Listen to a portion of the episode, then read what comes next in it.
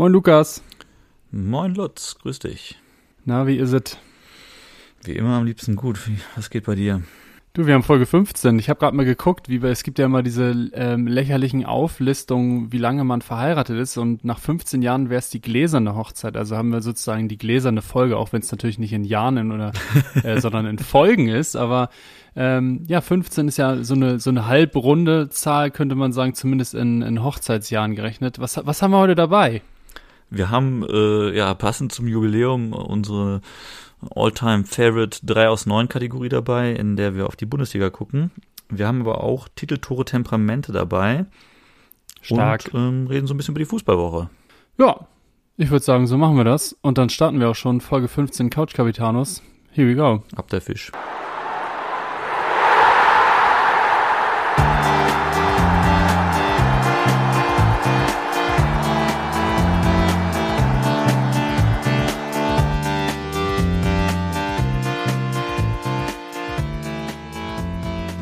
So, da sind wir wieder. Gläserne Hochzeit.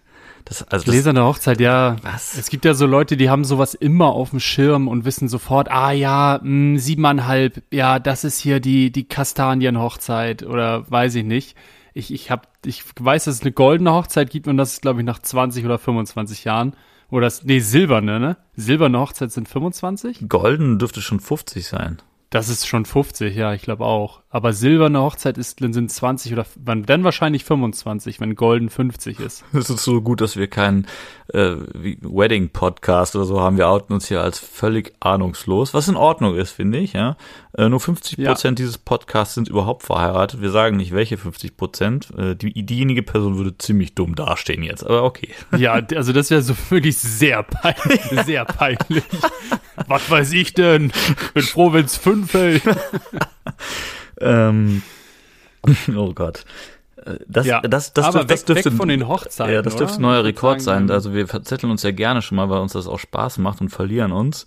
Dieses Mal haben wir es erfolgreich geschafft, noch bevor Minute drei angebrochen ist, uns in irgendwas zu verzetteln, was gar nichts mit Fußball zu tun hat. Ich bin stolz auf uns. Äh, ja, wie war deine, ist, wie war, völlig in Ordnung. Wie war deine Fußballwoche? Erzähl mal.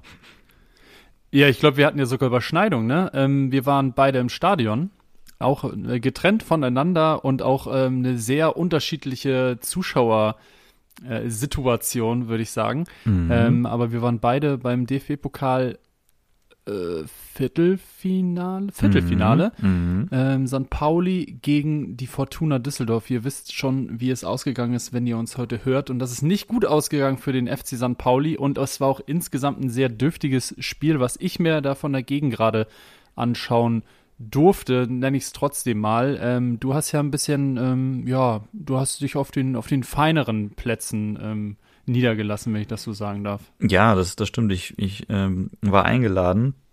Und Dank geht auch nochmal raus an den noblen Spender in die, äh, in die VIP-Loge von St. Pauli. Na klar. Und äh, wir haben uns trotzdem erstmal auf ein Bierchen getroffen mh, mm, in der Schanze, beziehungsweise auf Pauli und sind dann rüber spaziert und äh, zügig reingekommen, haben dann eine Kleinigkeit gegessen, ein paar Bierchen verhaftet und ich muss sagen, ich äh, fand es super cool, die, diese Mischung, diese hybride Form äh, im Stadion zwischen Stehplatz, Hintertorkurve, Stehplatz und VIP-Seats ja mal erleben zu dürfen. Ich, ich persönlich kenne kein Stadion oder war noch in keinem Stadion, wo das derart vermischt ist, äh, dass du wirklich ja als auf deinen VIP-Seats direkt in einer Flucht äh, quasi auf den Köpfen der der Ultras stehst, äh, sitzt. Das finde ich echt cool oder fand ich echt cool und gut, du, du sagst es zum Fußballspiel, ich habe mir echt viel versprochen, insgesamt als ja, Sympathisant von Pauli, jetzt hier in Hamburg lebend, aber auch nicht als Fan, sondern schon als neutraler Zuschauer. Ah, bin ich da echt enttäuscht worden, muss ich sagen. Es war von beiden Mannschaften kein gutes Fußballspiel. Ich habe nur gedacht, boah, ich habe so keine Lust abzusteigen in diese Liga, wenn das der, der Standard ist. So, wenn das das Level ist, nee, gar keinen Bock drauf. Man muss aber dazu sagen, Hürzler hat auch rotiert, sich gegebenenfalls auch ein bisschen verpokert äh, mit der Rotation. Düsseldorf hat es viel besser gemacht als noch beim Aufeinandertreffen äh, zuvor in der Liga. Äh, da hat Pauli ja sehr, sehr souverän 2-1 auswärts in Düsseldorf gewonnen und wenige Tage später trafen ja beide wieder aufeinander. Aber äh, es war trotzdem eine total coole Erfahrung und hat Spaß gemacht, so das Ganze aus der Perspektive mal zu erleben. Ich habe dich nicht gesehen, du ja, hast dich also, gewunken. Ich habe ja, ich, ich konnte, ich habe dich auch nicht ähm, sehen können, weil auch ungefähr vier Zentimeter vor mir ein sehr großer Mann stand und ich generell äh, auf diesen Stehplätzen nicht so viel.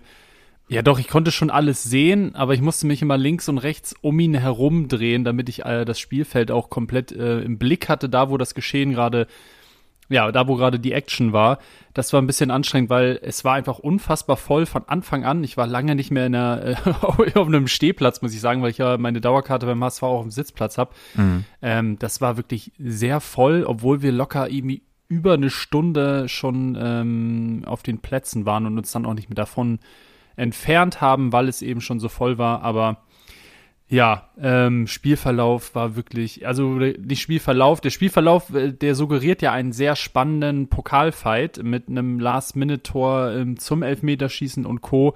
Mhm. Aber insgesamt echt eine ganz müde Nummer. Und was mich richtig irritiert hat, weshalb ich auch das verstehen kann, dass du sagst, bitte, bitte steigen wir als FC Köln ähm, nicht in diese Liga ab.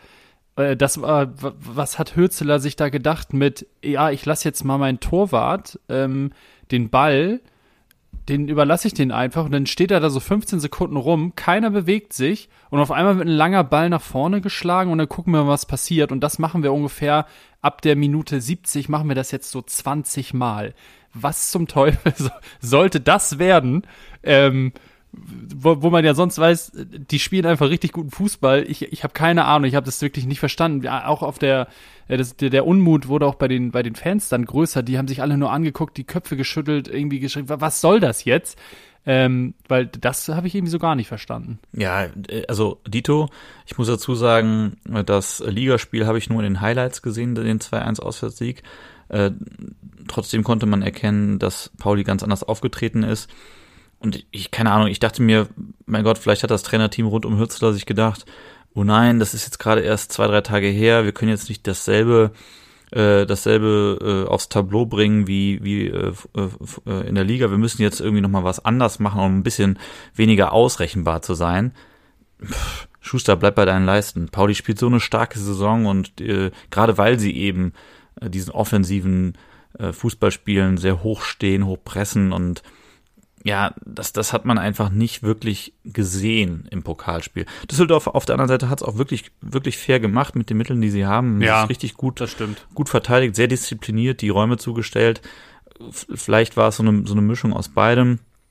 Und ja, Burchard ist halt der, ja, viel beschrieben Pokaltorwart, hat natürlich ein unglaublich unglückliches Spiel abgeliefert. Äh, kann man nicht anders sagen. Ähm, aber ja, das war, das war so ein Teil der Fußballwoche. Du hast aber, ähm, um, um vielleicht da mal so einen Schritt weiter zu gehen, du hast aber auch nochmal eine, eine richtig kräftige Fußballmanager-Session reingelegt die Woche, oder? Das ist richtig. Ähm, von Freitag, ja nicht auf Samstag, weil wir sind ja mittlerweile auch in einem gehobenen Alter. Da macht man hier nicht mehr die Nächte durch, wenn man eine LAN-Party macht, sondern man trifft sich natürlich um 12, 12 Uhr mittags und dann ist um 12 Uhr abends oder nachts ist auch wieder Schluss, damit man halt nächsten Tag nicht irgendwie komplett zerstört ist. Was bei mir wenig geholfen hat, weil ich war trotzdem komplett zerstört, was weniger an dem Schlafmangel lag, äh, sondern mehr an einer, ja, ganz gut ausgeprägten Lebensmittelvergiftung. Äh, Samstag oh einfach komplett zerstört aufgewacht und dachte so, was ist denn jetzt kaputt? Und hatte wirklich, also es, es war wirklich ähm, gar nicht schön. Ähm, dementsprechend hing ich halt den ganzen Tag rum und hatte dann noch Zeit, viel Zeit Fußball zu gucken. Und das ist natürlich irgendwie das sind die Zeiten nehme ich mir sonst auch, nur halt ohne den Part der Lebensmittelvergiftung. Das heißt, ähm, ich hätte da gut und gerne drauf verzichten können. Aber ja, wir haben noch mal wieder ein bisschen gezockt. Ich habe schon wieder ähm, gnadenlos reingeschissen mit meiner TSG Hoffenheim äh, und komme da einfach nicht auf den grünen Zweig. Aber ich gebe es nicht auf. Wir haben schon überlegt, ob ich einfach den Club wechsle und äh, mich aus der Miserie entziehe, aber das, das mache ich nicht. Aber was ich dann am Wochenende auch noch geguckt habe, um noch mal ein bisschen ähm, abseits der Bundesliga, wo wir schon bei der zweiten Bundesliga waren, äh, zu sprechen. Ich habe mir gestern auch Arsenal gegen oh, Liverpool angeguckt. Habe ich mir auch angeguckt. Das Topspiel der Premier mhm, League. Mhm. Ähm, und jetzt, ähm, ja, hat man da so einen richtig schön knackigen Dreikampf in der Premier League. Dadurch, dass Arsenal gewinnen konnte und auch mehr als verdient, würde ich sagen. Ja. Ähm, Ja, du hast gerade gesagt, hast du auch schon gesehen, das war eine sehr eindeutige Nummer, ne? Hätte ich tatsächlich vorher nicht erwartet. Ja, also erstmal hat es tatsächlich Spaß gemacht. Auf eine andere Art und Weise, als ich erwartet hatte. Also ich hatte zum Beispiel nicht erwartet, dass die Tore teilweise, ich glaube zwei, aus so krassen Fehlern entstehen. Ne? Ähm, Alter, das Ding mit Van Dijk, ja. Junge, also was machen die da? Also das, äh, das ist irgendwie ungewöhnlich für das Niveau, das die Mannschaften jetzt jahrelang gezeigt haben, aber auch für das Niveau der Premier League insgesamt, würde ich fast schon sagen.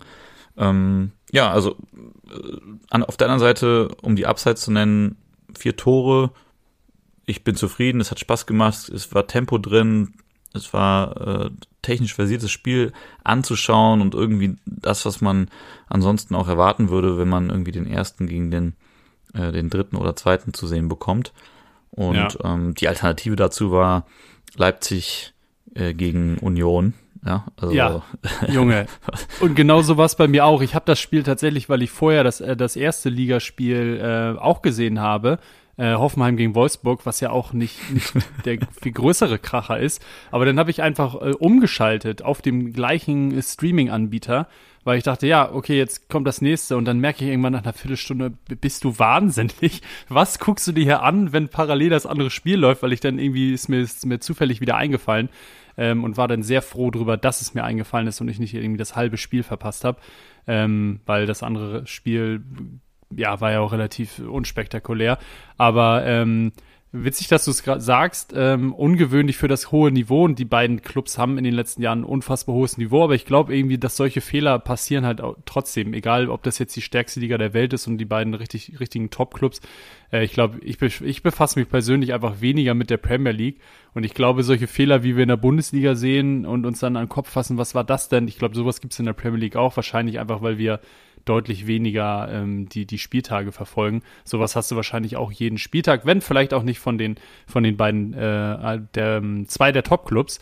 Ähm, aber was ich krass fand, ist, man spricht ja viel über die teils, teilweise wirklich unfassbar hohen Ablö Ablösesummen mhm. in England und wie die das denn rechtfertigen.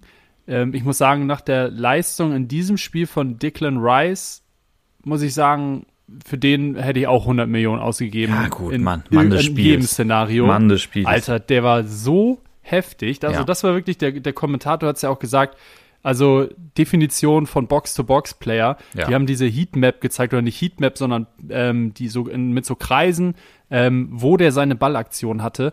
Und Junge, ey, der hat ja fast die komplette Map ausgefüllt, also aber wirklich, äh, so wirklich per Definition vom 16er zum 16er.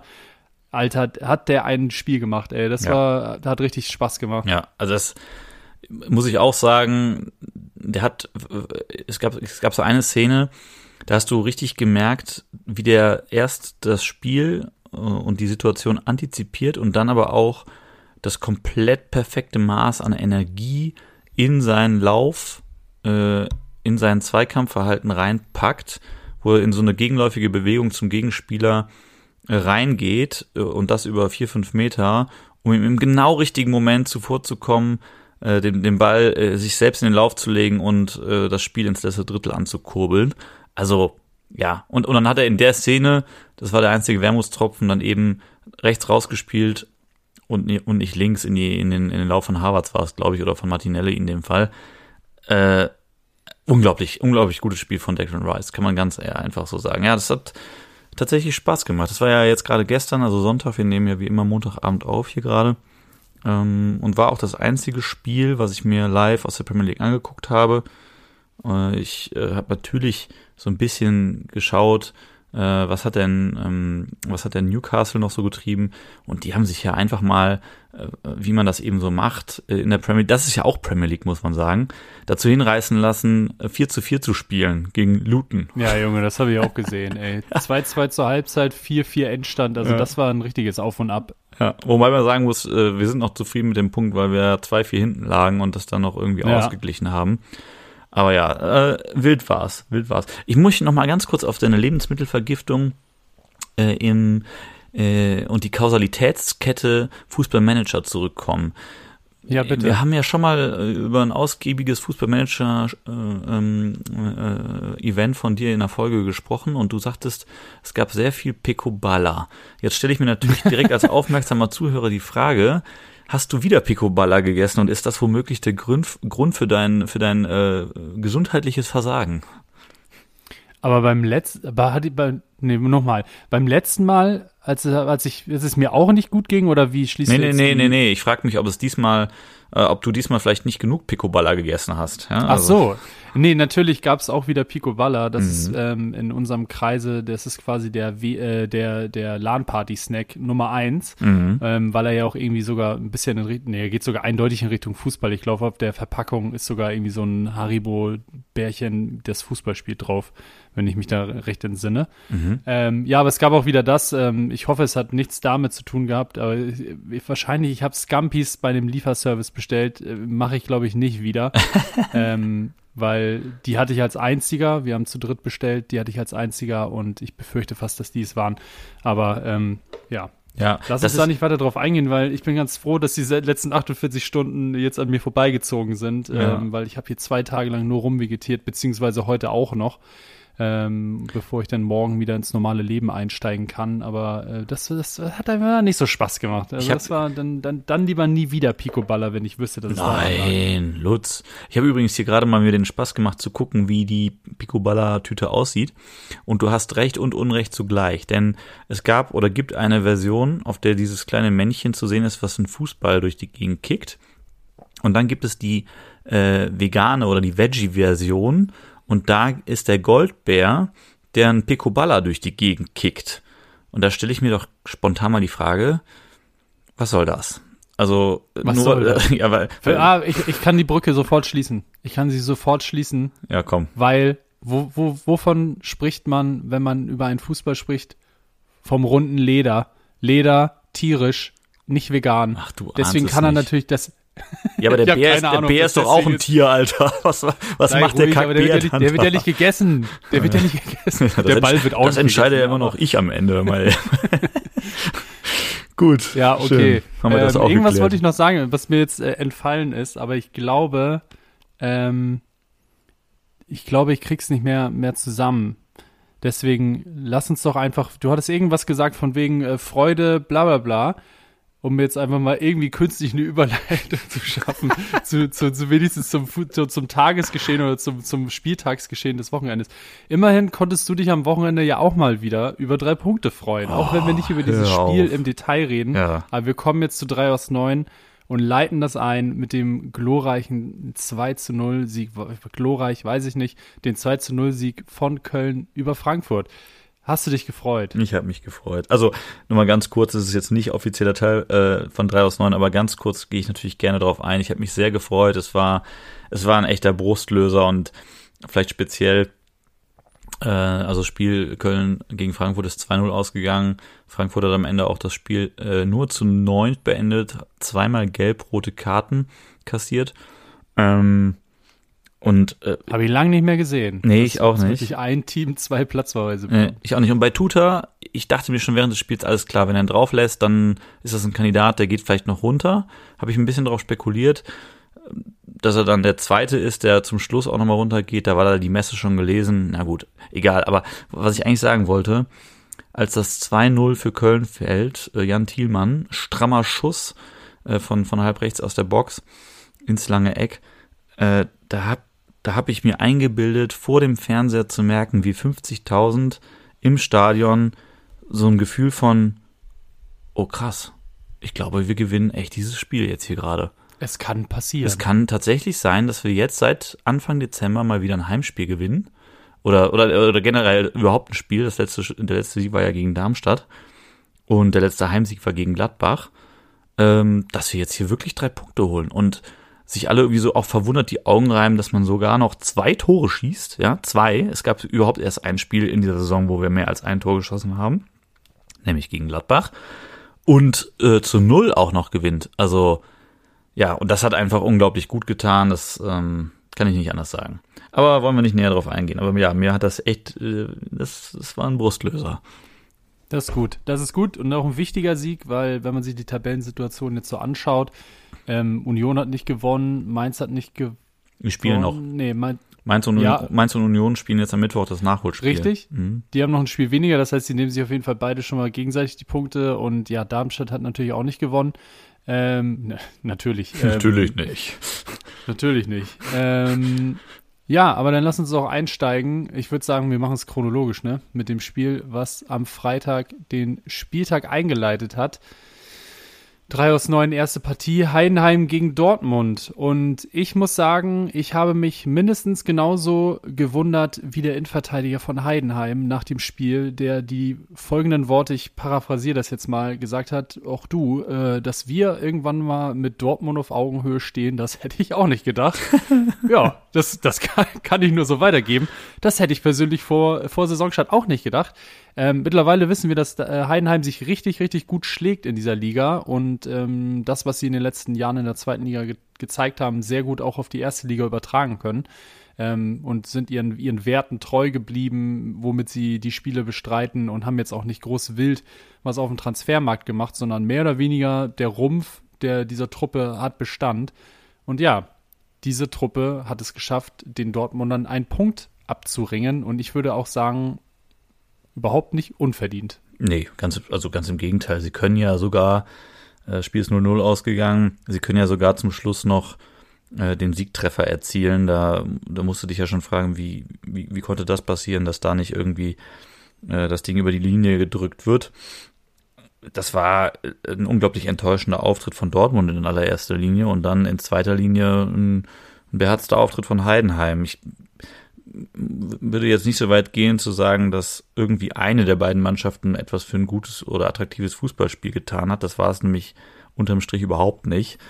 Nee, Es- das siehst du auch an den Expected Goal Ja. Mit 1,0 zu 0,77. Ja. Also das geht sogar noch für Heidenheim äh, aus, aber ähm, das, das, das zeigt ja schon, das war ein richtiges 0-0-Spiel und von beiden jetzt kein, kein Sahnetag, aber von Heidenheim erwartet man das in dem Spiel auch weniger als von Dortmund, dass die bei einem Aufsteiger in der Phase der Saison, nachdem man eigentlich dachte, ja, äh, irgendwann muss ja jetzt mal eine Leistungssteigerung kommen, aber die machen einfach konstant, unkonstant, machen die eigentlich weiter den Rest der Saison, habe ich das Gefühl. Ja, absolut. Ich meine, es passt auch so ein bisschen, wenn man sich die Zahlen anguckt. Heidenheim hatte äh, 30 Prozent Ballbesitz. In einem Heimspiel ist das überschaubar. Dazu passt aber auch diese unglaublich schlechte Passquote von 70 Prozent. Also getreu dem Motto, schnell den Ball verlieren, dann haben wir auch weniger Ballbesitz. Ja, äh, könnte man das jetzt interpretieren. Und gleichzeitig haben sie halt das gemacht, was sie immer tun. Äh, viele Kilometer abgespult, ein bisschen mehr als Dortmund mit 122 Kilometer und viele Zweikämpfe gewonnen. Und da deutlich besser als Dortmund, nämlich 61 Prozent äh, versus 39 Prozent. Dann gab es noch so eine, also das ist schon fast traurig, das zu, als, als die Geschichte des Spiels zu betiteln, aber so ein Moment des Spiels, äh, als ähm, Yannick das Beste, ja, sich, ich glaube sogar ohne Gegnereinwirkung, so richtig zumindest ohne Gegnereinwirkung, äh, verletzt hat und dann ja auch äh, ausgewechselt werden musste und humpelnd vom Feld ging. Da bin ich jetzt mal gespannt. Ähm, das wäre tatsächlich sowas, wo ich sagen würde, up, das täte Heidenheim jetzt nicht gar nicht gut. Äh, gut, Ja. dass sie schon so viele Punkte gesammelt haben, wenn er denn jetzt, äh, wenn er denn jetzt ausfallen sollte. Ich weiß gar nicht, hast du da irgendwie einen, äh, ein Update? Gibt es da schon eine, eine feste Aussage zu? Habe ich leider auch noch nichts gelesen, aber gebe ich dir recht. Also das ist einer der drei Spieler bei Heidenheim, die, die dürfen nicht ausfallen. Das ist vorne Kleindienst, das ist Beste und hinten ist es Mainka, ähm, der Anker der, der Verteidigung. Alle anderen, die sind jetzt auch, äh, da, da weiß ich nicht, da könntest du jede Woche andere Leute aufstellen, würde ich sagen, ah ja, okay, Heidenheim. Ähm, da merke ich mir nicht viele Spieler, außer vielleicht noch Maloney, weil er einfach ein cooler Name ist. Aber die anderen Spieler, ähm, ja, die, die sind, glaube ich, einmal vom Leistungsniveau und auch vom, vom Standing in der Mannschaft sind die zu ersetzen. Aber das sind wirklich so Kleindienstbeste Mainka. Das sind auch die aus der, aus der Aufstiegssaison, die ja schon absolute Leistungsträger waren. Ähm, die, die sind schwer zu ersetzen. Deswegen hoffe ich für Heidenheim, dass das Beste jetzt nicht länger ausfällt. Ja, also Ähm, Habe ich noch nichts gehört. Es hieß, also ich weiß nur, was, äh, was quasi kurz nach dem Spiel oder während des Spiels ähm, äh, des, der Nachspielberichtung ähm, Berichte gesagt wurde, dass er halt mit äh, sehr starken Krämpfen ausgewechselt wurde. Das sah er hat ehrlicherweise auch geschrien wie am Spieß. ja, ne? das also das sah ehrlicherweise viel übler aus als das. Aber gut, es ist jetzt auch keine Allmeldung reingeploppt, so nach dem Motto, Beste fällt irgendwie wochenlang aus, von daher drücken wir mal die, die Daumen. Ähm, was, was, hat, was hat Dortmund da gezeigt? Äh, gar nichts, ehrlicherweise. Und ich muss ja. auch sagen, so ein bisschen mit, mit Rückblick auf die, auf die ersten Spiele äh, seit äh, Weihnachten, das war ehrlicherweise für mich persönlich so ein bisschen das, was die, äh, was die schon die letzten Wochen gespielt haben, nur dieses Mal mit einem gerechten Ergebnis. Ich finde, diese, diese Performance gemessen an Toren und Punkten wird nicht dem gerecht, was sie auf den Rasen, auf dem Rasen geliefert haben. Also das war am Ende alles, sah es viel zu rosig aus für das, was Dortmund gezeigt hat. Und jetzt so langsam, ja, hat es dann vielleicht auch mal gereicht mit wir gewinnen trotzdem irgendwie 3-0 und nachher stellt niemand blöde Fragen. Äh, jetzt werden blöde Fragen gestellt und ich finde zu Recht. Das sieht schon die ganze Rückrunde nicht so glorreich aus, wie die Ergebnisse es widerspiegeln. Wie die ganze du's? Saison. Ja, ja, eigentlich. Ja, ja, aber, aber, aber da, genau, weiß, was du meinst. Auf, ja. die, auf die Hinrunde bezogen sind wir uns, glaube ich, alle einig. Aber jetzt in der Rückrunde war es ja so, dass man, oh, die haben alle Spiele gewonnen und irgendwie mit, keine Ahnung, 12 zu 1 Torverhältnis und wer soll die Dortmunder noch aufhalten? Und ich dachte mir so, sag mal, guckt euch doch mal die Spiele an, ey, das ist doch nichts. Ja, ja. Das ist halt so ein bisschen dieses Auf und Ab, was wo ja auch aus was die Berichterstattung auch immer so ein bisschen besteht. Äh, das werden sehr schnell Teams wieder hochgejubelt und dann geht es auch sehr schnell wieder in die andere Richtung. Bei Dortmund liegt über die ganze Saison die Wahrheit irgendwie in der Mitte. Am Anfang war, hat man die Effizienz gelobt, die sie in den Spiel gezeigt haben, so wie jetzt auch in den ähm, ersten Spielen in der Rückrunde. Die Gegner waren halt aber auch Darmstadt, Köln und Bochum. Und ja, da musst du als Dortmund aber auch drei Punkte holen. Da klopft dir danach keiner auf die Schulter oder zumindest sollte dir danach keiner auf die Schulter klopfen. Auch wenn das 4-0 gegen, Dort, äh, gegen Köln, ja, das, das war eine okaye Leistung und nach dem 2-0 war bei euch auch nicht mehr viel zu holen. Und auch zu Hause gegen Bochum, ich meine, worüber reden wir hier, ne? Und dann, dann spielst du wieder so eine Partie und spielst 0-0 in Heidenheim und jetzt sind noch vier Spiele im Februar, der ist relativ kurz. Freiburg, Wolfsburg, dann das erste Champions League-Spiel in Eindhoven und dann zu Hause gegen Hoffenheim. Also ich sag einfach mal, dass Dortmund aus diesen drei Bundesligaspielen holen die maximal fünf Punkte und die verlieren sang- und klanglos in Eindhoven und dann sehe ich Terzic im März, sehe ich den nicht mehr auf der Bank, weil was rechtfertigt denn überhaupt noch sein Dasein aktuell bei Dortmund? Die stellen ihn schon zwei Assistenten äh, an die Seite, die die Mannschaft irgendwie noch aus, aus kürzerer Vergangenheit kennen, so nach dem Motto, ja, ich, das sind hier deine beiden Stützräder. Also wenn es jetzt nicht langsam besser wird und er hat jetzt wirklich genug Zeit gehabt. Und ja, letzte Saison war gut, letzte Saison war stark, ihr seid fast Meister geworden, aber die Lorbeeren, äh, die, die hast du dir verdient, dass das eine richtig tolle Saison war. Wir sind jetzt an Spieltag 20, äh, 21, Spieltag 21. Wenn Dortmund dieses Jahr noch in die Champions League möchte, dann, dann muss da was passieren. Und dann sehe ich den Februar, den, den hat er vielleicht nur die Zeit, aber dann, dann musst du da irgendwann auch mal reagieren und ich sehe dann, wenn er da jetzt wirklich wieder solche, ja, so eine, so eine halbgaren Leistung bringt und die dann wirklich auch noch irgendwie mit einem sehr schlechten Hinrundenspiel, äh, Hinspiel in Eindhoven untergehen, dann, dann war es das, glaube ich.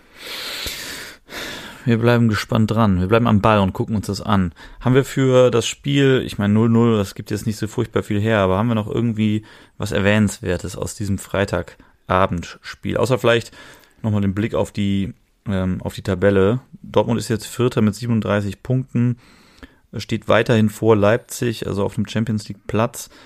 Und ähm, ja, da muss es, glaube ich, auch drum gehen in der Saison, ne? diesen, diesen vierten Platz auf keinen Fall mehr abzugeben, womöglich noch irgendwie die drei anzugreifen. Auf jeden Fall, ja. Ähm, ich, ich behalte das einfach mal im Kopf. Was habe ich jetzt gesagt? Ich habe gesagt, die holen maximal fünf Punkte, nee, nee, ich sag sogar, die holen maximal vier Punkte, weil fünf, das wäre ja ungeschlagen, das wäre ein Sieg, zwei Unentschieden. Mhm. Das ist ja eigentlich okay. Ich sag, die holen maximal vier Punkte und ich glaube, die kriegen ein, gegen Eindhoven kriegen sie einfach richtig auf die Mütze. Mal gucken, ähm, wie das dann im März aussieht. Aber äh, kurz noch mal, weil du gerade gesagt hast, die Tabelle, die sind auf Platz vier und wir haben ja gleich die Kategorie ähm, Titel, Tore, Temperamente mit den ähm, Spieler des Monats vor 20 Jahren. Deswegen habe ich mir auch einfach interessehalber die Tabelle vor 20 Jahren angeguckt und das mhm. fand ich irgendwie ein bisschen witzig. Ähm, vier aus sechs waren auch vor 20 Jahren unter den Top 6. Ja gut, Leipzig war auf ähm, keinen Fall dabei. Richtig. Und, Leverku und Leverkusen auch nicht. Doch, Leverkusen war dabei. Ah, Ah. Okay. Also unter den Top 6 waren Bayern, Stuttgart, Leverkusen, Dortmund. Und zwei Vereine, ähm, die heute unter den Top 6 sind, waren vor 20 Jahren nicht unter den Top 6. Also dann Frankfurt und Leipzig. Einfach nicht. mal. Oder Bitte? Was? was hast du gerade gesagt? Frankfurt und Leipzig nicht. Korrekt. Ja. Mhm. Was glaubst du, welche zwei Vereine? Also einer ist eigentlich relativ obvious, wenn man so ein bisschen weiß, wer Meister geworden ist, äh, so Anfang der 2000er, aber de, den, den letzten, den finde ich spannend. Den letzten, also äh, war Schalke dabei? Schalke war siebter. Siebter. Achter übrigens der Ah. HSV. Oh, Ja. oh, oh, oh. Äh, hier, unsere Freunde von der Weser müssen noch dabei gewesen sein. Die sind doch Meister Absolut geworden richtig. 2004, oder nicht? So ist es. Die waren auf Platz 1 und damals an Spieltag 20 schon mit neun Punkten Vorsprung. Also die haben wirklich einfach eine, eine richtig geile Saison gespielt. Ja, und der, der sechste Verein, beziehungsweise damals der fünfte Platz, der VfL Bochum. Wäre ich im Leben Ja. nicht. Ah, wobei, jetzt wenn wir nachher über Titel Ja. ja, ja, ja. Der, okay, So der Link kommt nämlich, später ne? für euch, aber jetzt schon mal im Hinterkopf. bei mir klingelt es jetzt gerade, aber wäre ich niemals drauf gekommen. Keine Chance. Nee, ich halt auch nicht. Ähm, jetzt, wenn man es weiß, ähm, um, bezüglich unserer Kategorie, also wir halten mal den VfL Bochum äh, nach Sp- 20 Spieltagen äh, in der Saison 2-3, 2-4 auf Platz 5. Wir behalten es mal im Hinterkopf für später. Fand ich nur ganz witzig, ähm, dass eigentlich sonst, dass auch Stuttgart vor 20 Jahren äh, auch eine ganz gute Phase hatte, weil das war jetzt in den letzten Jahren ja ähm, deutlich weniger gut, was die abgeliefert haben. Ähm, wollen wir zum nächsten Spiel gehen? Ja, ne? Bitte. Bitte. Das nächste Weg Spiel. Welch, was, diesem 0-0. ja, tu's, tu's weg. Was haben wir denn? Äh, wir haben ja, ähm, wir haben ja noch zwei weitere Spiele mitgebracht, die Beteiligung von äh, Top, Top, äh, oder ja, wie sagt man so, Top 5, Top 6 Mannschaften äh, haben. Und wir gucken uns äh, als nächstes die Bayern an, die Gladbach zu Hause empfangen haben, richtig? Äh, ja, so würde ich es auch machen. Ähm, dadurch, dass wir ja nächste Woche das absolute Topspiel haben und ich würde sagen, richtungsweisend für die Meisterschaft ähm, mit Bayern gegen Leverkusen haben wir gesagt, äh, wir sprechen diese Woche schon mal über die beiden Kontrahenten, wie die sich geschlagen haben. Und ja, lass uns, also die haben beide 15.30 Samstag gespielt, parallel. Gibt's auch nicht so häufig, dass die beiden absoluten Topclubs in der Konferenz am Start sind. Aber lass uns anfangen mit den Bayern aus München gegen die Borussia aus Mönchengladbach. Und ja, das Spiel geht am Ende 3 zu 1 aus. Aber überzeugend, gerade die erste Halbzeit war das auch wieder nicht. Ne? Also irgendwie alle Zeichen stehen doch dafür, da- dass Leverkusen das wirklich dieses Jahr mal schaffen kann. Ne? Also nächste Woche wird halt, glaube ich, wirklich einfach richtig wichtig. Und ich hoffe, das geht ähm, gut für Leverkusen aus, weil Bayern, ähnlich wie Dortmund, nur auf einem bisschen anderen Niveau, ähm, überzeugen auch wieder äh, zu Hause gegen Gladbach nicht. Mm, Ja, ich sehe es tatsächlich ein bisschen anders. Also ich, ich, ich sehe äh, den Sieg für Bayern unterm Strich schon sehr verdient tatsächlich. Einfach weil die Münchner es geschafft haben, an, Gros an Torchancen herauszuspielen, die auch wirklich irgendwie ernst zu nehmen sind. Ich bin in Teilen bei dir, was den Anfang angeht. Also die erste Hälfte von den Bayern, die war nicht so doll. Äh, erstmal natürlich Glückwunsch zum 3-1-Sieg, aber auch Glückwunsch an Thomas Müller, der, äh, der eine entscheidende Figur abgegeben hat in diesem Spiel. Der hat nicht nur sein 500. Pflicht äh, äh, oder oder seinen 500. Pflichtspiel, Pflichtspiel- mit den, Sieg. genau mit den Bayern gefeiert, also nicht nur Pflichtspiele, sondern Pflichtspielsiege mit den Bayern gefeiert, sondern war auch direkt beteiligt beim 0-1. Neuer spielt den Ball durchs Zentrum auf Müller als Zielspieler flach in den Fuß. Elvedi ist, glaube ich, sogar derjenige, der das gut antizipiert, dazwischen geht, äh, damit Reiz äh, einen, einen einfachen Doppelpass spielt. Äh, nee, mit Jordan war's und dann das Ding flach, äh, flach neuer ins Eck schiebt. Da dachte ich, huch, das sah jetzt aber schon sehr einfach aus und hatte immediately die Idee, Gladbach hat einfach, egal in welcher Verfassung sich die Borussia auch immer befindet, Lust auf Bayern und ist, glaube ich, auch Ja. sowas wie der Angstgegner, wenn man das so sagen kann, zumindest in der haben sie Bundesliga. auch vorher schon so ein bisschen äh, getitelt, äh, auch bei in der, in der Sky-Konferenz und so, dass Gladbach jetzt der große Angstgegner ist. Ist natürlich immer so ein bisschen anekdotisch ähm, und jetzt nicht, nicht irgendwie anhand von, von Zahlen, aber ja, in den letzten Jahren gab es einfach das eine oder andere Spiel, wo Gladbach sehr gut aussah gegen, gegen die Bayern und ja, der Start sah auch dieses Mal sehr ähm, verheißungsvoll aus. Ja, und ansonsten, um vielleicht nochmal ganz kurz ein bisschen meine, meine Gegenposition auszuführen. Die Bayern haben 20 Torschüsse äh, produziert äh, haben insgesamt das Spiel sehr kontrolliert, 89% Passquote, haben äh, ja, 56% Ballbesitz. Insgesamt einfach, ich finde, der verdiente Sieger. Für einen hat es mich ganz besonders gefreut, das ist äh, Pavlovic, der ich glaube jetzt im zweiten Spiel in Folge getroffen hat. Äh, der hat zum zwischenzeitlichen 1 zu 1 äh, kurz vor der Halbzeit getroffen. Und es freut mich deshalb so für den Jungen, weil äh, ich finde, dass es Zeit wird, dass die Bayern wieder aus der eigenen Jugend, in Anführungsstrichen, äh, Stammspieler äh, hervorbringen, die dann mhm. auch diesem ganzen 100 Millionen Euro plus Transferwahnsinn so ein bisschen die lange Nase zeigen, so nach dem Motto, aha, guck mal, das, das ist, da gibt's auch Jungs, die können kicken, die kosten nicht irgendwie direkt so viel Kohle. Und das hast du ja bei den Bayern leider jetzt auch wieder viele Jahre nicht wirklich gehabt, ja. Ähm, diese ganze Ära Thomas Müller und Co., das ist ja jetzt schon echt eine Weile her, dass die da ihr erstes Pflichtspiel gemacht haben. Von daher hat es mich gefreut. Sehr lang her, ja. ja. Das hat mich gefreut. Und was mich natürlich nicht gefreut hat, einfach aus, aus neutraler Sicht, ist die Tatsache, dass die Bayern jetzt auf zwei Punkte an Leverkusen dran sind in der Tabelle. Und somit dieses eben von dir angesprochene Spiel gegen Leverkusen am nächsten Spieltag, nämlich am 21. Spieltag, ich will nicht sagen, das wird eine Vorentscheidung, aber es wird ein richtungsweisendes Spiel. Denn mal wenn man das Szenario, gewinnen die Bayern das, ist Leverkusen plötzlich das erste Mal die Saison der Jäger und nicht mehr der, der Gejagte. Und keine Ahnung, Fußball ist ja auch irgendwie, viele sagen, zu 60, 70 Prozent ein Kopfspiel. Ähm, was dann passiert. Aber ich habe auch, also ich, ich sehe die Bayern noch nicht da gewinnen, weil ich, weil ich dafür dann ein Stück mitgehe und sage, gut, insgesamt ist die Saison von den Bayern einfach nicht so überragend, dass sie es, äh, dass sie es verdient hätten vom Spielerischen her. Die Punkteausbeute ist super. Ne? Also müssen wir uns nicht drüber unterhalten. Nach 20 Spieltagen 50 Punkte, das ist vollkommen in Ordnung. Aber die Art und Weise ist jetzt nicht so, dass du sagst, geil, das macht so viel Spaß hinzuzugucken, so wie bei Leverkusen eben. Ne? Das, das muss man schon differenzieren. Ja. Von daher hoffe ja, ich so ein bisschen wie du, dass Leverkusen das zieht. Tatsächlich, auch als Kölner muss ich das sagen.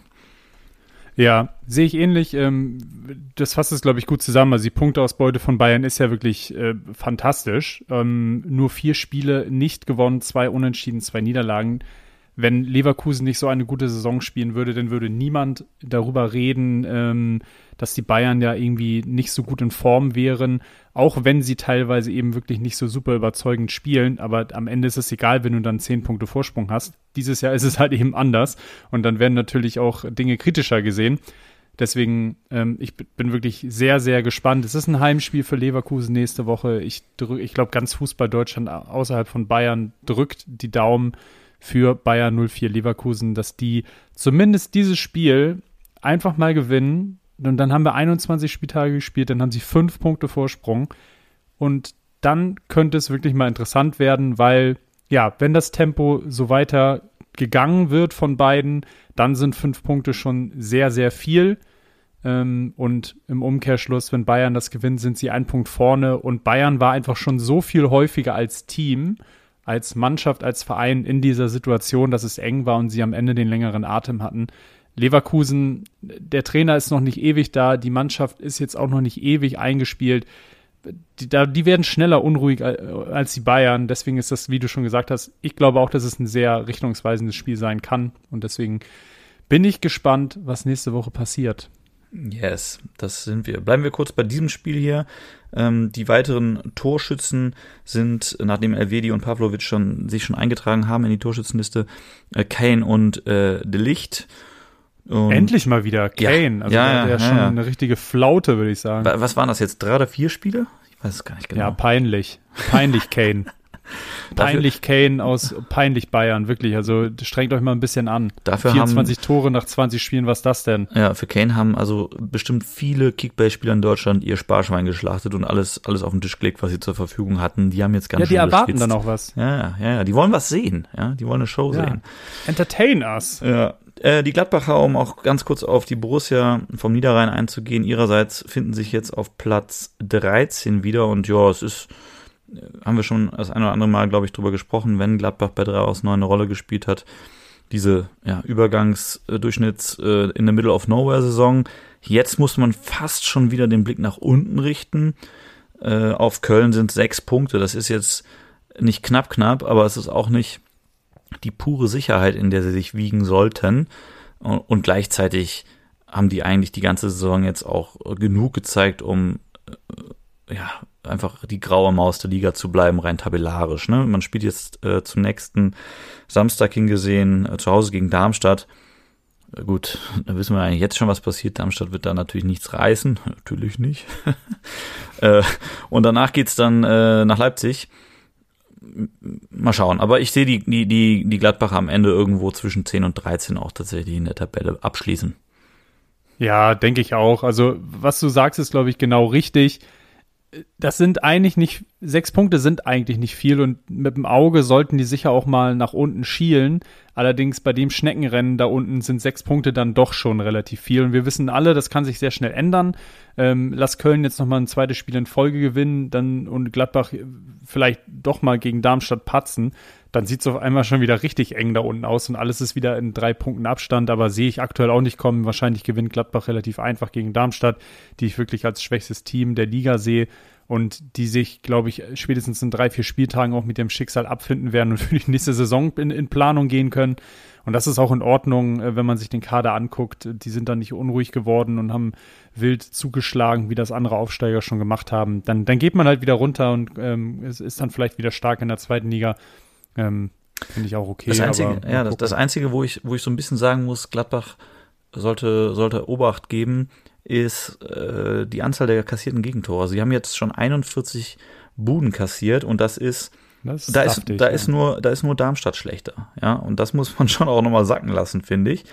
Äh, aber auch 36 geschossen. Genau. Und das muss man eben dann Was auf der anderen Seite halt auch sagen. auch sehr gut ist eigentlich. Da, äh, ja, das ist, das ist, äh, das ist wirklich super gut. Äh, die Eintracht aus Frankfurt äh, auf, auf Platz 6 hat nur 30 Tore geschossen, ne? Aber ja. das ist halt dieses, äh, Heureka, in Gladbach fallen Tore auf beiden Seiten. Gut, dann kommt er bei Platz 13 raus. Irgendwie mit einer Tordifferenz ja. von minus 5. Wahrscheinlich ist es am Ende genau das. Also es ist unberech unberechenbar und ähm, so, so ist dann halt so eine Saison. Da kannst du nicht vor dem Spiel sagen, ah ja, klar, die schlagen wir und du kannst auch nicht bei anderen Teams sagen, ja, gegen die verdienen wir, verlieren wir auf jeden Fall. Wenn du ein Team bist, was eigentlich gut in der Lage ist, Tore zu schießen, dann geht immer so ein bisschen was.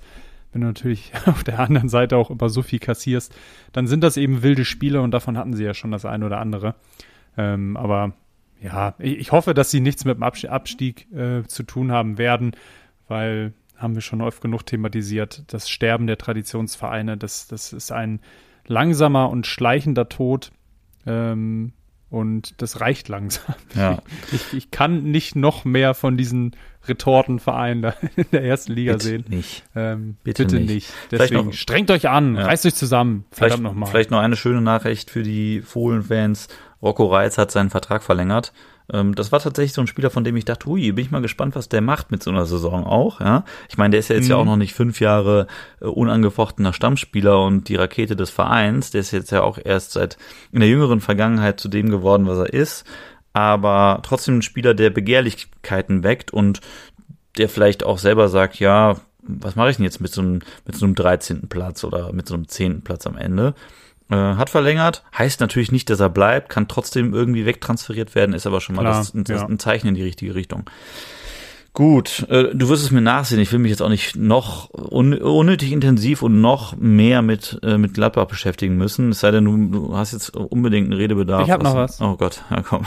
ich habe noch was. Bitte. Äh, ich find's gut, auch wenn die jetzt, ähm, das, weil es eben so eine Übergangssaison ist, finde ich gut, dass sie sich auch klar eigentlich schon positioniert haben und gesagt haben, so eine Rückholaktion von Marco Reus, ja, wir haben sehr viel für ihn übrig und ich, ich muss gerade mal gucken, wer das überhaupt gesagt hat oder ob das überhaupt ein, einer aus dem Gladbach-Umfeld war oder ob ich jetzt hier einfach irgendwelche, ähm, irgendwelche Instagram-Posts äh, zitiere. Aber ich meine, jemand aus dem Gladbacher Umfeld hat gesagt, dass sie Reus natürlich sehr schätzen, aber das eben nicht der richtige Schritt wäre für den Weg, den sie jetzt gehen wollen. Und das finde ich dann auch in Ordnung, weil natürlich alle würden es lieben, wenn Reus zurück zu Gladbach gehen würde für ein, zwei Jahre. Mhm. Aber finde ich dann auch gut, wenn sie da eben Spieler wie Reiz halten wollen, die aus der eigenen Jugend kommen, die jetzt langsam nach oben kommen.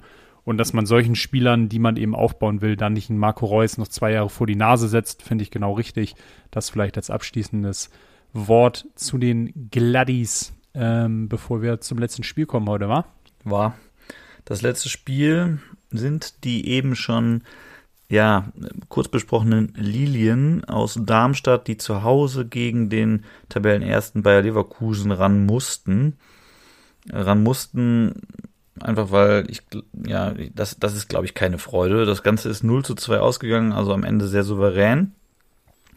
Und ähm, ich glaube, was, was so ein bisschen ja hier, wo Augenmerk drauf lag, war so diese ganze Personalie Granit Xhaka. Der war ja, glaube ich, auf seiner vierten gelben Karte unterwegs.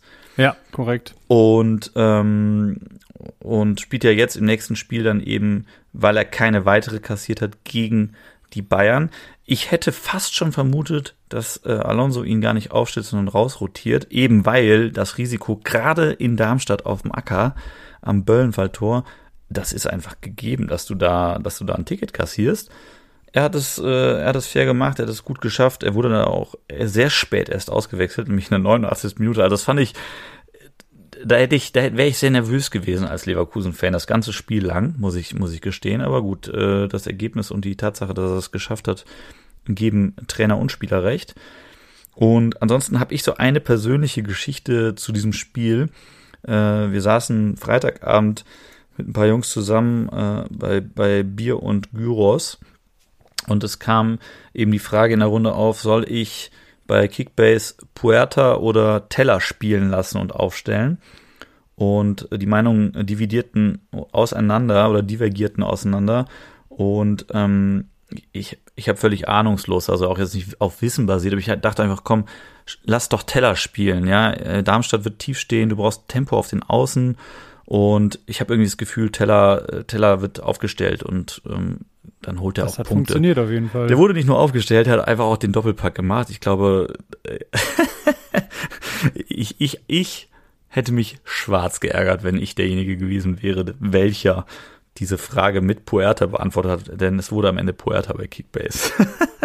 Das ist, das ist maximal ärgerlich, maximal ärgerlich. eingewechselt. Boah, ey, maximal Aber ärgerlich. das ist auch ein schlechter Call. Warum man sollte man da Puerta aufstellen? Sorry, ey, der hat irgendwie drei Minuten gespielt bisher die Saison. Teller schon die letzten Spiele regelmäßig mindestens als Joker auch gefährlich gewesen. Das ist ja ein No-Brainer. Mit, mit was für Amateuren hast du da gesprochen? Ja, das finde ich jetzt sehr wertend, das würde ich so nicht sagen. Äh, das, da, da, da möchte es ich gibt auch, auch sehr gute Amateure. Das ist keine Wertung. da möchte, da, oh Gott, da, da, da möchte ich schon, da möchte ich schon sagen, nee, nee, also da, da, da würde ich jeden aus der Schusslinie nehmen wollen, denn das war wirklich eine 50-50-Call. Ja, äh, ich glaube, Puerta, Puerta war die Woche vorher ähm, äh, derjenige, der den Vorzug bekommen hat und ist ja auch ein hochveranlagter Spieler den man bei Rotation vermuten könnte. Ähm, das, ja, da würde ich jetzt, soweit würde ich nicht gehen wollen. Ne? Das ist, äh, da muss ich widersprechen. Aber gut, äh, gehen wir ein bisschen auf das Spielgeschehen ein. Äh, was hast du für ein Spiel gesehen? Kannst du das irgendwie mal so in deinen eigenen Worten wiedergeben? Ja, nichts Spektakuläres würde ich sagen, mhm. das Nötigste getan, um da eben drei Punkte mitzunehmen.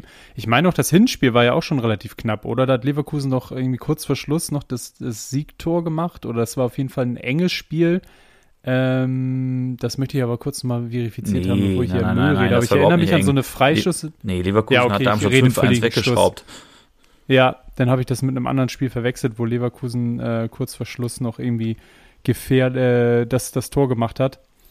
Ähm, nee, dann vergesst alles, was ich gerade gesagt habe, aber insgesamt war es jetzt kein spektakuläres Spiel, sondern Leverkusen hat eben, ist so hoch gesprungen, wie sie springen mussten. Ähm, spannend fand ich, dass Iglesias direkt starten durfte und Schick mal eine Pause bekommen hat. Dadurch, dass Boniface natürlich aktuell nicht da ist, kann da weniger rotiert werden und wir wissen alle, Xabi Alonso ist ein Fan des Rotierens und jetzt hat er da vorne einen neuen Stürmer von Betis Sevilla geholt und der durfte auch direkt ran. Ähm, der war bisher natürlich, wie soll es anders sein, noch nicht so wirklich integriert, was natürlich dann bei Leverkusens Spiel auch dafür sorgt, ähm, dass du einen Fixpunkt vorne im Angriff weniger hast. Ähm, ja, die, die Tore macht er gut, der Teller. Ähm, waren zwei, zwei schöne Tore. Wirtz, wie immer stark. Ähm, der ist für mich eigentlich jetzt schon Mann der Saison. Je nachdem, wie sie ausgeht, wird er das wahrscheinlich auch werden. Ähm, ja, relativ, relativ unspektakuläres Spiel. Wie, fand, wie fandst du das? Fandst du es denn? Ja, ich, äh, sehr souverän, souveräner Auswärtssieg, äh, meiner Meinung nach. Und sie ist ähnlich wie du. Also machst ein Tor in der ersten Halbzeit, machst ein zweites in der zweiten Halbzeit, Deckel drauf äh, äh, und, und Ab Abflug. Ich fand überraschend, dass Leverkusen äh, doch fünf Kilometer mehr gelaufen ist als Darmstadt. Da würde ich von einem Abstiegskandidaten zu Hause erwarten, dass es, dass die Statistik andersrum ausfällt. Aber Oh, und dass Leverkusen einfach den Ball mehr laufen lässt und den Gegner mehr laufen lässt. Aber dem war nicht so, das spricht gegen Darmstadt und für Leverkusen, dass, dass Leverkusen einfach die Situation da am Bölle auch wirklich angenommen haben äh, muss. Ich habe das Spiel nur in der Konferenz gesehen, deswegen kann ich das nicht für die ganzen 90 Minuten sagen. Ähm, hat mich nur einfach, hat mich nur überrascht. Und ja, das sind so Spiele, glaube ich, auch aus Leverkusener Sicht. So ein bisschen nervös bist du da gegebenenfalls, weil du denkst, da willst du auf keinen Fall stolpern. Wenn du nachher gegen die Bayern das direkte Duell nicht gewinnst, mein Gott. Aber das, das ja. sind so Pflichtaufgaben, so Hausaufgaben, die musst du einfach ticken. Und das haben sie gemacht. Und ähm, ja, wie gesagt, Doppelpackatella, der hat das erste Mal von Beginn an gespielt und war dann der, der entscheidende Mann äh, in, in Darmstadt. Und ähm, ja, ansonsten nicht so furchtbar viel, äh, nicht so furchtbar viel zu, zu sagen. Außer vielleicht, äh, dass, ähm, dass mich überrascht hat, dass, ähm, dass ihm äh, Borja Iglesias so gar nicht, äh, der, der, hat, der hat für meine Begriffe so gar nicht stattgefunden. Der hat, da hat man gemerkt, ja. dass der einfach noch nicht integriert sein kann. Das dauert noch ein bisschen. Und ähm, ja, würde von daher höchstwahrscheinlich auch eher wieder auf Schick zu, zurückgreifen, wenn, wenn äh, verletzungsfrei und fit. Ja, denke ich auch. Boniface, es dauert noch ein bisschen, bis der wieder da ist. Ähm, was, was du gerade noch gesagt hast, was sich gewundert hat, um nochmal kurz zu Granit Xhaka zurückzuspringen. Mhm. Mich hat auch gewundert, dass der überhaupt zu dem Zeitpunkt der Saison erst vier, vier gelbe Karten hat. das, das, hat mich gewundert. Ich habe jetzt gerade einfach nochmal nebenbei ein bisschen recherchiert. Der hat tatsächlich in 483 Spielen äh, Spielen äh, hat er 127 gelbe Karten gesammelt. Was? Ähm, und das ist einfach jedes vierte Spiel. Ja gut, dann kommt es eigentlich ungefähr hin. Wenn er sich jetzt gegen Bayern wird er sich safe die fünfte holen. Auf jeden kann Fall. man schon mal ausgehen. Auf jeden also Fall. Also wenn man, wenn jemand einen Hang zu Sportwetten hat, dann knallt da einfach euer Geld drauf, weil in dem Spiel, das ist mehr oder weniger das wichtigste Spiel des Jahres, der wichtigste, das wichtigste Spiel der Saison. Wenn Chaka da keine gelbe Karte holt, wann denn sonst? Dann Und, ist der Auftrag äh, auch ja, nicht erfüllt. Nee, wirklich. Also selbst wenn er sich nur beim Auswechseln, weil sie 5-0 gewinnen, weil er Beschwert. zu lange braucht, um vom Platz zu gehen, weil er klatschend in der Kurve steht und sich dann gelb abholt, aber er wird sich doch safe gelb abholen, weil, ja, Statistik, jedes vierte Spiel holt der Mann sich eine gelbe ab und hat auch immerhin schon solide neun rote Karten. Ähm, das fand ich auf jeden Fall nochmal kurz spannend, äh, dass er tatsächlich erst vier gelbe Karten hat. Ja. Ähm, ja. Aber ansonsten ja, macht Leverkusen, was es machen muss, bleiben vor den Bayern vorm absoluten Topspiel nächste Woche. Und damit machen wir drei aus neun zu, oder? Ja, erster gegen den letzten. Tschüss. Tüdelü. Tüdelü. Dann kommen wir jetzt zum Abschluss dieser 15. Folge Couch Capitanus mit. Es ist mal wieder Zeit für Titel, Tore, Temperamente. Wir haben Februar, es ist ein neuer Monat. In diesem Monat vor 20 Jahren gab es auch einen Spieler des Monats. Aber bevor wir loslegen, hier erstmal der Jingle für euch. Titel, Tore, Temperamente. So, und jetzt kommen wir eigentlich mit dem kleinen Callback von vorhin. Wir haben schon über ja. VfL Bochum gesprochen. Ja. Und bei diesem VfL Bochum im Jahre 2003, 2004 und ähm, was wollte ich gerade sagen? Ja, es war, es war keine, keine so schlechte Saison anscheinend vom VfL, weil die standen nach 20 Spieltagen auf Platz 5 und dementsprechend muss auch der Goalie eine gute Leistung gezeigt haben in diesem Monat, denn Rein von Deinhoven, ich habe es jetzt einfach mal in meiner, in meiner Laienhaftigkeit versucht, äh, Holländisch oder Mit Niederländisch fließenden Holländisch. Genau, äh, ist auf Platz 3 gelandet in diesem Monat. Ähm, über den sprechen wir gleich. Auf Platz 2 ist Ailton, das ist ein Wiederholungstäter, den hatten wir schon in einer anderen Folge. Das könnt ihr gerne in einen der anderen Folgen nachhören. Der war nämlich auch schon mal Spieler des Monats in einem, ich glaube, es war im Oktober oder November müsste der gute Junge Spieler des Monats gewesen sein. Und auf Platz 1 ist ein, ich nenne ihn eigentlich nur den Fußball-Jesus und ich glaube, der Spitzname ist auch relativ geläufig. Und wenn man sich sein Bild, sein Spielerprofil auf transfermarkt.de reinzieht, dann weiß man auch warum.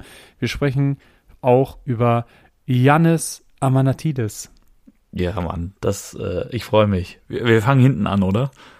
Wir fangen hinten an, ja. Ich habe nämlich ähm, mal geguckt, rein van Deinhofen. Also ich wusste, dass er schon alt war. Mhm. Wusstest oder was, wie alt war? B -b -b Langsam. also, wusstest du da überhaupt, dass er so lang bei Bochum war? Ich hatte so gedacht, er war so zwei, drei Jahre da. Was, was schätzt du, wie lange hat er bei Bochum gespielt?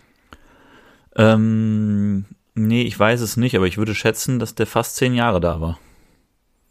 Ja, da liegst du auf jeden Fall ähm, bist du näher dran, als ich es war. Ich dachte so zwei, drei Jahre äh, kurz vor seinem Karriereende, aber er hat tatsächlich von 99 bis 2006 ähm, hat er beim VfL Bochum gespielt, sogar auch noch in der zweiten Liga, bevor sie dann wieder aufgestiegen sind und hat solide 119 Bundesligaspiele für die für den VfL Bochum gemacht und war bei seinem Karriereende 2006 war dann auch schon solide 39 38, Jahre 39, alt. Also der, ja, ja. ja.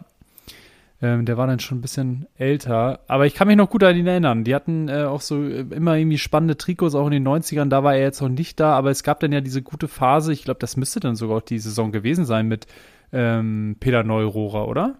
Ja. Die ins europäische Geschäft geführt hat. Das muss dann ja die Saison. Ich gucke gerade noch ja. Ja, das ist, also, das war die Saison äh, 2000, ja. 2003, 2004. Und äh, da war ja der, also der Spitzname war ja äh, RVD. Ähm, und wurde von den Fans damals als weltbester Torwart gefeiert, weil eben in der Saison unter Neururer 0304 äh, tatsächlich das zweite Mal der Einzug in den UEFA-Pokal erreicht wurde. Ne? Und äh, das Stark, war auch die, ja. die Saison, in der äh, Rhein, äh, Rhein van Deuenhofen äh, eben diese 13 Heimspiele äh, und, und 911 Minuten im eigenen Stadion ohne Gegentor blieb. Und das ist, Ach, äh, ja, und der Witz ist. Das ist aber auch stark, ey. Ja, und der Witz ist, den Rekord hält er immer noch. Also wir reden jetzt nicht von. Ach was. Aber, also muss man noch mal, muss man noch mal ausführen. Wir reden jetzt nicht von Minuten äh, ohne Gegentor, also die längste weiße Weste insgesamt, sondern es geht hier um Heimspiele. Ne? Aber äh, den hält er immer noch, den Rekord. Und da wurde er auch mal irgendwie neulich in einem Interview drauf angesprochen. Und er so, ach was, den hat immer noch keiner gebrochen. Also der, der ihr, scheint, ihr Loser. ihr Lutscher. Äh, der, der scheint sich da nicht sonderlich für zu interessieren. Ich stelle mir auch die Frage, muss man das? Also googelt man da irgendwie wöchentlich Updates? Hat's jetzt ja, nee. wahrscheinlich ist ihm das Bums egal, ja. Aber äh, fand ich ganz lustig und ähm, ja, der hat äh, ich, ich erinnere mich so, weil du gerade sagtest, lustiges Trikot und so. Ich erinnere, ich erinnere den halt in diesem typischen gelben VfL Bochum Torwart-Trikot und ja, dann hat er diesen Mittelscheitel mit seine kleine holländische Löckchen links, rechts, da sein Mittelscheitel irgendwie mit Gel vollgeklatscht äh, äh, äh, zur Seite gekämmt. Das, äh, das ist mein Bild von, von Rhein von Deuenhofen. Ja, kann ich mich auch gut erinnern. Stimmt, dieses gelbe Trikot, ich habe gerade noch mal gegoogelt mit dem Sponsor DWS vorne ja. drauf, äh, zumindest in den späteren Jahren. Ich gucke mal, ob ich hier noch ältere Bilder habe. Oh Gott, doch, der hat aber auch, auch so richtig geile, ähm, geile Torwart-Trikots gehabt, so richtig bunt mit Faber Lotto Service noch vorne drauf. Das war dann wahrscheinlich so Ende der 90er, Anfang der 2000er. Ähm, der, also er hatte tatsächlich noch diese, diese Phase, wo Bochum die ganz wilden Faber-Trikots hatte, hat er auch noch mitgenommen. Eieiei, ich, ich bin hier gerade auf Google da sind ein paar richtig gute dabei. Musste parallel oder musste später auch sonst nochmal nachgucken. Und witzigerweise hatten die den Ausrüster oder zumindest Sponsor hatten die ja Globetrotter. Was? Das ist auch wild. Okay. Ja, Globetrotter als Trikotsponsor. Also das ist wirklich ganz lange her. Ja, ich habe immer nur so, also was, der, der Trikotsponsor, den ich mit Bochum verbinde, ist Faber. Also das ist irgendwie für mich so das Geilste gewesen. Äh, nee, ich meine ich mein Ausrüster, als Ausrüster. Ach so, ach so, Glo als Ausrüster. Globetrotter und okay. als Sponsor war dann in den Jahren teilweise Faber. Ja, okay, Boah, ich okay. habe hier gerade eine richtig, richtig stabile ähm, richtig stabile, wie heißt es, Autogrammkarte gefunden. Ähm, oh Gott, oh Gott, oh Gott. Moment, ich, ich schicke sie dir im Chat, dann kannst du sie dir angucken. Ja, gib mal her. Junge, kannst du, kannst du kaufen auf ansichtskarten-center.de für 3,98 Euro. Ja, schick rüber den Lachs. Ja, ich gucke ja, wo ist hier der Chat? Ähm, dann können wir die nämlich, können wir dann auch in die Story noch Äh, weil hauen wir die bei Instagram auch noch rein. Bin ich blöd, wo ist denn hier der Chat? Ah, da. Hier. Ziehst dir rein, Junge. Richtig stabiles, stabile Karte. Und das ist eben auch das Faber-Trikot und richtig schöne Musterung. Also einfach, das ist einfach aus der Saison 2000, 2001, das ist einfach spitzenmäßig, das gesamte Outfit. Schickst du einen Fax oder eine WhatsApp, Alter? Ich hab's dir im Chat geschickt, Junge. Ach so. Im, hier im Dings-Chat. ja, Digi, ich dachte bei WhatsApp, ey. Ja, nein, wir sind doch hier direkt im, im, im Ja, am Laptop-Rechner-Game, ist doch viel einfacher. Ist doch gut, ist doch gut. Also, falls ihr es para parallel aufmachen wollt, Das ist aber auch äh, ein Online-Shop aus der Hölle, Alter. Das ist aber ein Ja, Online-Shop aus der Hölle. Ist, ist wild. Aber also, falls ihr es parallel angucken wollt und nicht, nicht warten könnt, bis wir jetzt irgendwo eine Story hauen, rein von Deinhofen, Autogrammkarte 2000, 2001, ist einfach, genau so sind die Fußball 2000er gewesen. Premium. Schön. Ähm, vielleicht noch ein, ein, eine Ergänzung. Ich gucke ja dann auch immer so, was machen die Jungs eigentlich heute? Und das ist bei, bei äh, Rhein von Deunhofen doch recht ernüchternd, muss ich sagen. Der war Torwarttrainer bei Roda Kerkrade, äh, Saison 2021 und vorher bei Helmond. Ich weiß gar nicht, ob man das so ausspricht, zu seinem Heimatclub.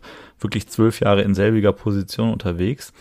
Und ansonsten ist das Einzige, was man wirklich findet, äh, dass er 2007 im Helmonder Karneval den Titel Karnevalsprinz erhalten hat. Natürlich. Äh, also da, da hab, das wirft ganz viele Fragen auf bei mir. Ne? Äh, erstmal, wie das bitte ausgesehen haben muss und zweitens, warum zum Geier feiert man da Karneval. Äh, aber gut. Und eine Anekdote habe ich gefunden, die fand ich dann doch nett. Er wurde nämlich mal irgendwie vor ein, zwei Jahren interviewt, äh, wie, was er denn von Riemann hält. Er ist ja so, so gesehen da sein Nachfolger. Und äh, hat er gesagt, ja, super Torwart und so weiter und so fort, aber dem fehlt noch was, um zur Legende zu werden. Und dann fragt der Interviewer ihn ja, also so eine Legende wie Sie. Ja, genau. Ja, was fehlt dem Riemann denn noch, sagt er. ja, äh, ja, ja, genau. Ich bin hier nämlich die geile Superlegende. ja, nee, nee, das hat er, ich glaube nicht, dass er das arrogant gesagt hat. Ich habe es nur gelesen, nicht gehört oder gesehen. Aber dann sagt er, na ja, äh, der wird so wie ich zur Legende, wenn, denn, wenn er mit den Fans mehr Bier trinkt. Und dann sagt der Reporter, äh, wie bitte? Und er sagt, ja, so wie ich. Ich war nach jedem Spiel in der Fankneipe. Es kann doch keinem schaden, ab und zu mal ein Bierchen mit den Jungs zu trinken. Junge, ey, das ist einfach eine andere Zeit. Das ey, war eine andere 20 Jahre Zeit. Da haben die Trainer noch auf der Bank geraucht. Die Spieler haben sich in der Halbzeit ein Bier getrunken. Weiß ich nicht. Also das, das ist wirklich noch eine andere Zeit. Naja, Ja. das, das habe ich gefunden. Das war in der, in der Internetschatzkiste zu Rhein von Deunhofen. Stark. Also mein, mein, mein Favorit ist auf jeden Fall diese Autogrammkarte. Ähm, Ja, die ist überragend, Junge. Habe ich gerade so, ge- Sowas also- braucht es wieder mehr. Wir, der, der, dieser. Trend, dieser äh, vermeintlich die stylischen Trikots, die äh, in der Retrospektive betrachtet einfach unfassbar hässlich waren, da, da müssen wir wieder zurück. Wir brauchen wieder diese Retro-Shirts. Also das war eine geile Zeit. Ende der 90er, Anfang der 2000er war die geilste Trikotzeit. Könnt ihr mir, könnt ihr mir sagen, Ja, was ihr wollt? so. Das, Das- waren die besten Trikots Das gehe ich ever, mit. ey. Das gehe ich mit. Gut, ähm, Platz zwei, wir sparen den Kugelblitz aus, hat Ailton gemacht. Wir haben in einer anderen Folge im Rahmen von Titel Tore Temperamente ausführlich über Ailtons Karriere und auch sein Leben nach der Karriere gesprochen. Deswegen, ja, bleibt uns nur der Verweis, wenn ihr da reinlauschen wollt, dann äh, stöbert doch nochmal bei, bei Sp- Spotify, bei Spotify rum. Und ähm, ich würde sagen, wir widmen uns Platz eins, oder? Ja, erstmal war- Grüße gehen raus an die, an die Ranch nach Brasilien, Ja. Pferde Ranch äh, zu, zu Ailton und dann äh, kümmern wir uns um den, den Fußball-Jesus aus, aus Frankfurt, auch wenn seine Karriere da nicht begonnen hat, aber ich würde sagen, das war die prägendste Zeit. Jannis Amanatidis, ähm, hast, hast du irgendwie so spe spezielle Gedanken zu ihm? Hast du irgendwie eine Anekdote? Was fällt dir zu diesem Spieler ein? Also ich habe den als einen der präsenteren Bundesliga-Stürmer seiner Zeit in Erinnerung. Ähm, ich, ja, also für mich äh, ist das so Eintracht Frankfurt tatsächlich. Also ich sehe den im Frankfurt-Trikot, wenn ich an den denke. Und ähm, und ich habe immer noch so den den Spitznamen, der dann auch bei Bundesliga Pur Classics manchmal noch kommt, äh, der Griechenpfeil. Das Den hatte ich komplett verdrängt, ehrlich gesagt. Ja, aber du Ich weißt doch sofort- Jesus. Ja, aber du Ja, weißt, ja. Das, der Griechenpfeil, das war immer so auch in den Gazetten. Und ja, das, das fällt mir so zu dem ein. Und ansonsten habe ich auch noch ein paar Sachen nachgeguckt. Ähm, und mir ist aufgefallen, wenn man den googelt, dann läuft man brutalst Gefahr äh, der Verwechslungsgefahr äh, irgendwie zum Opfer zu fallen. Denn wenn man äh, Johannes äh, Amanatidis googelt, dann kommt direkt äh, der Typ, der bei der Bachelorette und die Alm mitgemacht hat. Der heißt einfach genauso, ist sein Namensvetter, ist aber natürlich Ernsthaft? nicht, ja, ist aber natürlich nicht der Typ. Aber wie, wie das heutzutage ist, ich habe dann schnell gelesen, dachte mir so, ach nee, der ist doch nicht bei Bachelorette, echt? Oh, und das Ding ist, der sieht dem auf eine gewisse Art und Weise sogar noch ähnlich, denn es, heute trägt äh, Amanatidis auch nicht mehr die Jesus-Frisur, sondern hat halt irgendwie einen Kurzhaarschnitt und drei Tage Bart. Und ich dachte mir nur so, das gibt's doch jetzt alles nicht ja, er ist es nicht. Das, das, das kann ich als Disclaimer mal dazu Schade sagen. eigentlich. Das wäre irgendwie ein geiler Plot-Twist gewesen. Wenn, wenn er jetzt irgendwie der neue Bachelor wäre, hätte ich auch lustig gefunden. Ja. Oder bei der Bachelorette. Aber er hat, also du gehst bestimmt gleich auch nochmal so auf das Fußballerische und seine aktive Karriere ein, aber äh, ich, ich gehe mal auf das heute ein. Er hat ähm, trotzdem ein, zwei Sachen gemacht nach der Karriere. Zum Beispiel hat er ähm, ein, ein, ein Tafel oder das Tafelhaus, ein Restaurant in, in Backnang, äh, da irgendwo unten da in, in Schwaben gekauft. Ist eine, äh, eine portugiesische Küche, also jetzt nicht irgendwie griechisch. Er hat aber auch äh, in Frankfurt ein Restaurant er eröffnet und das hat er sehr kreativ der Grieche genannt. ah, nee, da wäre ich jetzt also das, nicht drauf gekommen. Ja. Ich hätte es wenigstens das griechische Restaurant genannt. Nee, der Grieche. Und ein Modelabel hat er gegründet, äh, das heißt I am Exposure. okay. Der 42-fache griechische Nationalspieler. Schön. Ähm, ansonsten, ja, war er äh, Co-Trainer, das in 2020 bei Thessaloniki da ist er dann aber gegangen, weil er äh, dann als Schattentrainer fungiert hat, weil der eigentliche Trainer gar keine Lizenz hatte und nicht trainieren durfte. Das hat dann irgendwie so viel Unzufriedenheit ausgelöst, dass er da in den Sack gehauen hat. Und damit war es das dann auch im Prinzip äh, an, an, an Schätzen, die ich so gefunden habe.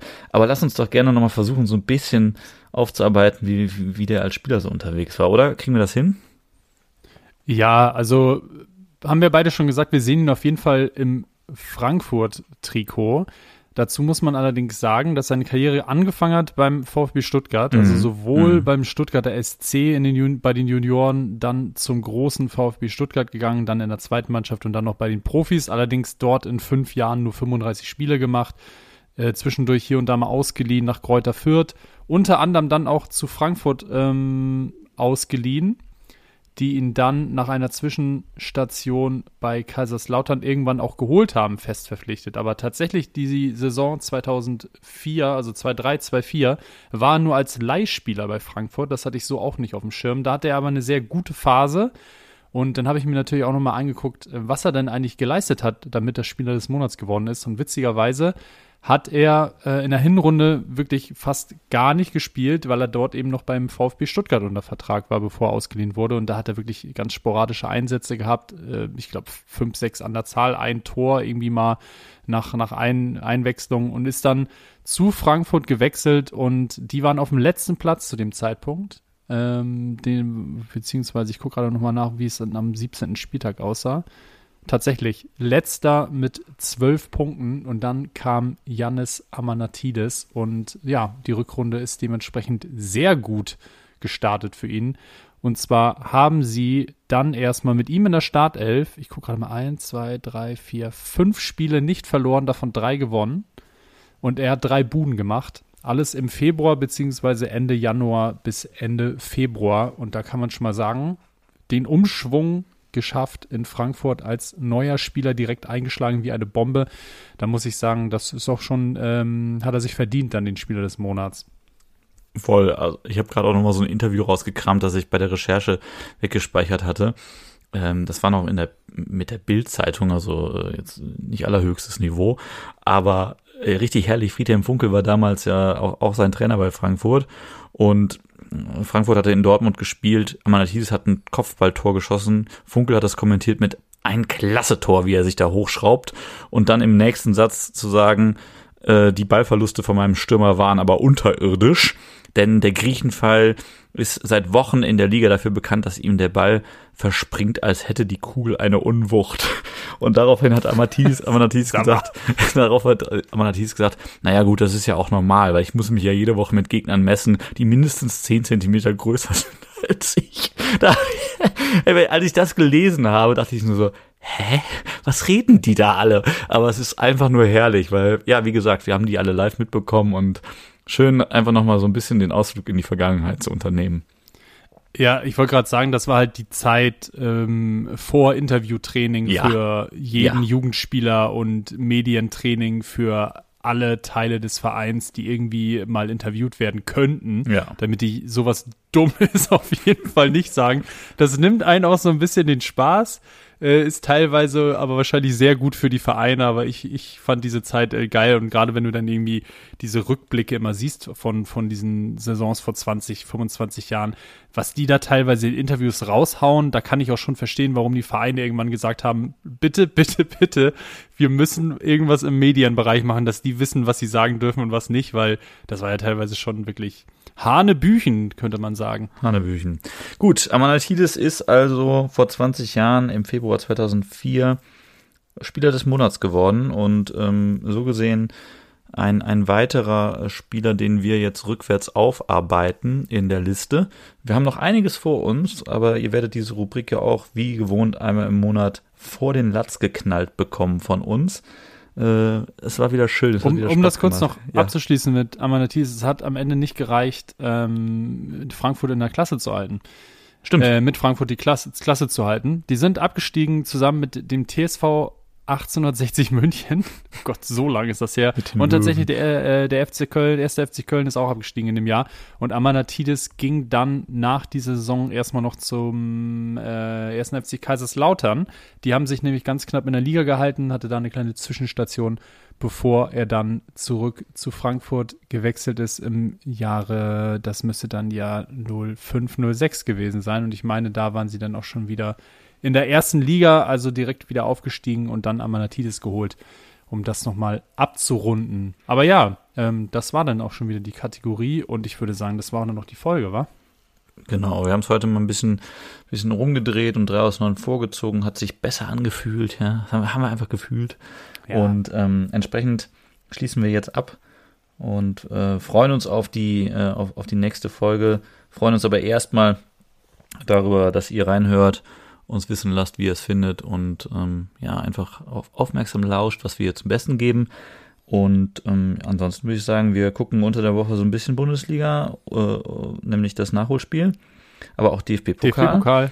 Genau. Also Das es wird ist, richtig spannend für Leverkusen ja, diese Woche. Ja, es steht einiges an und dann ist das ja so gesehen die Vorbereitung auf den Showdown am Samstag 18.30 ist, glaube ich, dann Anpfiff Leverkusen gegen Bayern. Ich, ich freue mich auf die Fußballwoche und ich freue mich, wenn wir uns nächste Woche wieder hören und das alles aufarbeiten.